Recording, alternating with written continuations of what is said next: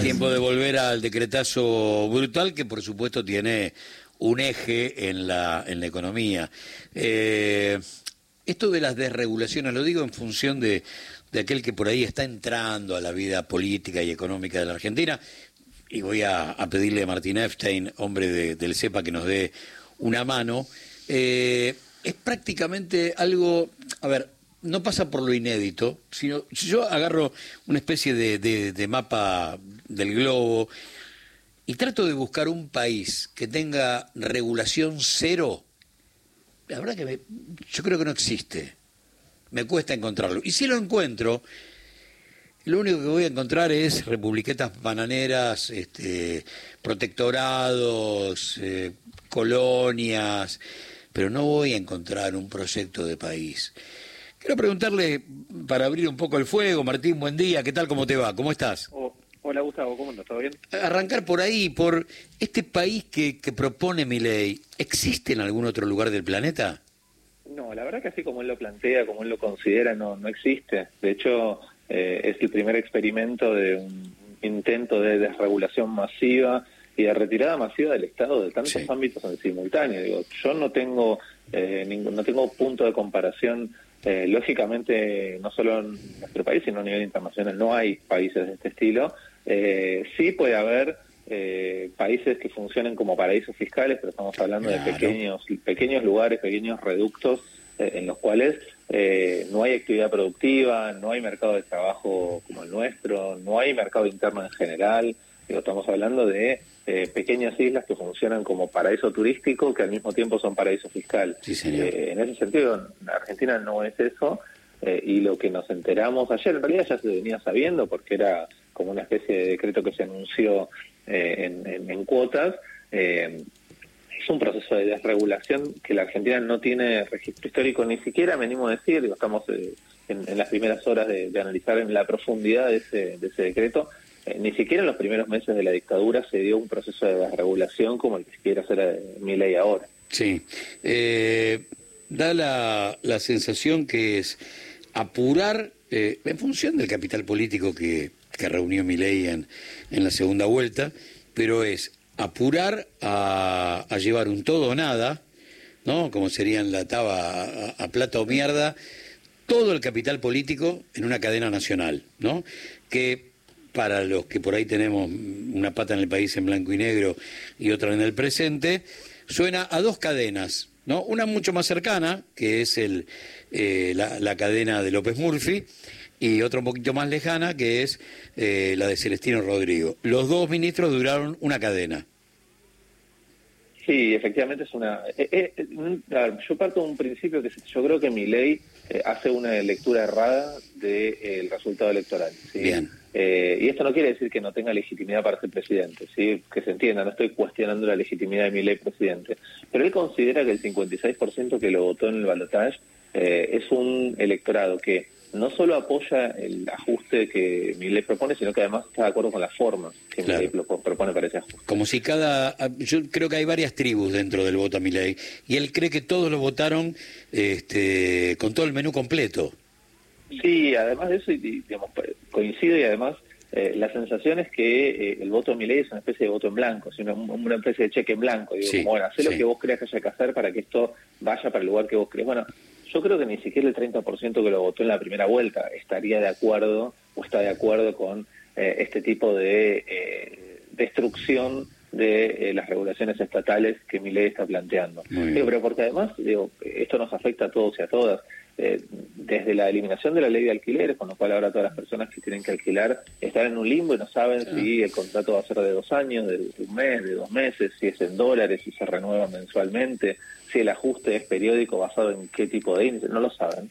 Eh, hasta quienes trabajamos en cualquier sector de la economía, así cuando vos te fijás, eh, las limitaciones al derecho de protesta que plantea el decreto de mi ley, básicamente interviene sobre todos los sectores de la economía que ahora eh, van a tener que garantizar un 50% del funcionamiento de la actividad, lo cual imposibilita cualquier, tipo de reclamo colectivo. Está yendo a eh, tocar nudos centrales de la construcción del derecho laboral consagrado en la Argentina desde el peronismo para acá. Es un proceso de eh, degradación del de, el Estado de Derecho fenomenal en un decreto.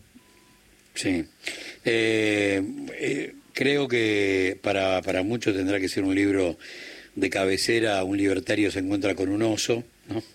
Eh, en esa única experiencia que se dio en el pueblito libertario de Grafton, ¿no? donde los tipos ganó un, alcalde libertario y generó algo parecido a esto, pero quizá mucho más profundo, y en determinado momento los osos empezaron a invadir el pueblo porque no había estado que, que regule su ingreso, que no lo frene, hasta que un día se comieron un tipo, y ese día es como que tuvieron que decir, che, y si vuelve el Estado, eh, tomando la metáfora de, y che, y si vuelve el Estado, hasta dónde la sociedad argentina, y lo digo en función de los cacerolazos de ayer, la protesta de ayer, va a, permitir, inclusive aquel que lo votó a y como bien vos lo planteabas, que se toque una línea de cada uno de los derechos, que además son, recordamos, sobre todo en materia laboral, progresivos. No puedo ir para atrás, siempre tengo que ir hacia adelante. Sí, yo ahí, tengo un interrogante muy fuerte, que es cómo va a jugar el entramado político y qué, actitud va a tomar. En principio, eh, por lo menos por declaraciones en redes, nos encontramos con que gran parte del, del, entramado político opositor se manifiesta abiertamente en contra y que va a hacer todo lo posible para ponerle un límite a este eh, a este intento de violar el sistema republicano. Digo, en algún punto mi ley se está eh, arrogando el, el, rol del poder legislativo, está derogando y, y modificando leyes como si fuese el Parlamento. Eh, y no hay ninguna necesidad y ninguna urgencia detrás de esas medidas, ¿sí? Eh, entonces, la, la primera cuestión va a ser qué límite le va, a, le va a poner el pueblo. Evidentemente, algún límite le puede llegar a poner a esta, esta medida, eh, pero lógicamente acá hace falta un límite puesto desde el, poder político, desde el poder judicial. si, si frente a una avanzada tan tan anticonstitucional, tan eh, antirrepublicana como la que está haciendo mi ley, no se le pone un freno desde los poderes del Estado, el peligro es mucho mayor incluso que este decreto. ¿sí? Es, eh, es, el inicio de un gobierno autocrático en el cual el Parlamento directamente quede anulado y el Poder Judicial o convalide o eh, se vea marginado de cualquier tipo de discusión. Me parece que el peligro que abre el decreto es va mucho más allá de eh, las desregulaciones que plantea. Eh, a ver, lo charlábamos recién con, con algunas de esas voces que nos, nos dieron una manito y metieron mucho valor agregado a lo que nosotros planteábamos. Ponele que esto dure, no sé, dos o tres meses, eh, en ese lapso, tanto el Congreso, por ahí hasta el Poder Judicial, se ponen de pie, ponen las cosas en su lugar y la cocina que hoy, la, la heladera que hoy está en el living vuelve a la cocina. Eh, en ese lapso, qué desastre económico y en algunos casos eh, con consecuencias bastante complejas, no te digo irreparables, pero más un despido es algo irreparable, pero digo, qué consecuencias económicas en tan poco tiempo se pueden llevar a cabo. Mira, es muy difícil de medir, Gustavo, el, impacto que pueda tener, sobre todo porque por la forma en la cual se eligió hacer este proceso de regulación, hoy el paquete de, de desregulaciones está vigente. ¿sí? Este, desde que se publica en el boletín oficial, eh, el decreto tiene fuerza de ley hasta tanto se lo pueda revertir, si es que se lo puede revertir.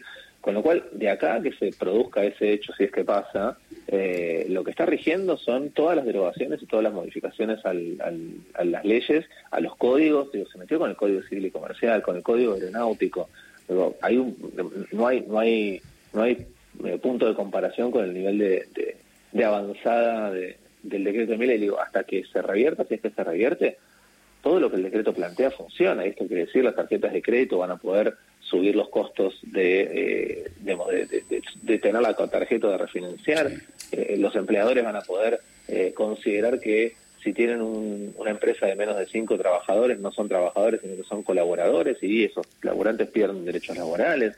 Eh, cualquier rubro de la economía que quiera hacer un tipo de protesta van a decirle no, te voy a echar con despido justificado porque eh, sos una actividad esencial o tenés que garantizar el 50% de la actividad y no lo garantizás. Digo, el escenario que se abre de acá hasta que se pueda revertir esto, si es que se puede, es preocupante, es, es grave. Claro, no importa que esto dure poco en ese lapso, eh, puede pasar cualquier cosa. La transferencia de recursos seguramente ya habrá cumplido su, su objetivo del bolsillo obrero al capital concentrado y, chau, ya está listo. Por más que este, esto es como el presidente ecuatoriano que generó la dolarización y que hoy vive dando cátedras en Estados Unidos. Ya está, el mal, el mal se hizo y serán generaciones las que sufran eso, aunque el tipo hoy no puede entrar a Ecuador. Sí, completamente. Yo siento que mi ley está yendo eh, a fondo con todo, no tiene demasiada preocupación por el, resultado en términos de legitimidad. me parece que no, no va por ahí. Eh, no es un presidente que esté pensando en eh, sitios electorales, en reelecciones, me da la sensación de que está eh, eso, empoderándose para hacer lo que él tiene ganas de hacer, lo que cree que hay que hacer. Eh, y ya demostró, digo, porque esto no es algo nuevo. No, es que mi ley eh, vendió salarios y revolución productiva y nos encontramos con un proceso de desregulación. Lo llamativo es que el tipo cree que tiene legitimación para hacer todo lo que está haciendo. y esto va en contra de, los principios más básicos del Estado de Derecho. O sea, vos no podés avanzar en un esquema de destrucción del entramado normativo de nuestro país de esta manera. No se puede, no corresponde, es anticonstitucional, es antidemocrático. Ahora, la pregunta es, eh, ¿qué límites se le va a poder poner a esto? ¿Les puedo aportar algo? Dale. No mandó las medidas al Congreso porque la idea es mostrar una imagen de cambio de régimen. Federico Sturzenegger explicó que la emergencia del DNU es la necesidad de dar una señal de que Argentina cambia de rumbo y aseguró el decreto es solo un pedacito de las reformas. Mamita. Ah, me, llama la atención porque habría que decirle a Sturzenegger que en realidad no es interpretativo el concepto de urgencia. La propia Constitución plantea que es una urgencia. Pero no es que eh, urgencia es lo que yo considero que es una urgencia. Porque bajo ese principio, digo, todo podría ser legislado bajo decreto de necesidad de urgencia. Porque la urgencia es lo que uno considera tal y eso sería subjetivo en ese contexto. Pero la urgencia implica una necesidad imperiosa de tomar una decisión que no puede esperar los tiempos legislativos porque por distintas razones los tiempos legislativos requieren eh, más, digamos, más, tiempo que que vos necesitas para resolver esto. Ahora, eh, derogar la ley de góndola sin ese carácter, ese carácter urgente, ¿por qué? Dejar a las personas sin, sin, legislación en materia de contrato de alquiler tiene esa urgencia. No, la verdad que no. Eh, modificar el código aeronáutico para que puedan entrar empresas de otros países a, competir con, la, con aerolíneas de manera desregulada es urgente. ¿Cuál es la urgencia en este, en este decreto? claramente la urgencia tiene que ver con que ellos consideran que es ahora por todo y, tratar de pasarla de la manera más, más, eh, más drástica posible en el corto plazo. Bueno, eh, esto es día a día, ¿no? por lo tanto, uno lo que, lo que hace es este, prometer nuevos encuentros para que eh, el debate nos siga dando una mano, pero da la sensación que esto recién empieza y que obviamente cada 24 horas, sobre todo en función de, de lo que será el reclamo golpeando las puertas de tribunales de todos los actores sociales, todos los representantes de los actores sociales, van a, van a multiplicar a partir, a partir de hoy. Martín, un gran abrazo, gracias por estos minutos de tu tiempo. ¿eh? Abrazo, Gustavo, un placer y hasta la próxima. La palabra de Martín Epstein, analista económico de, de CEPA.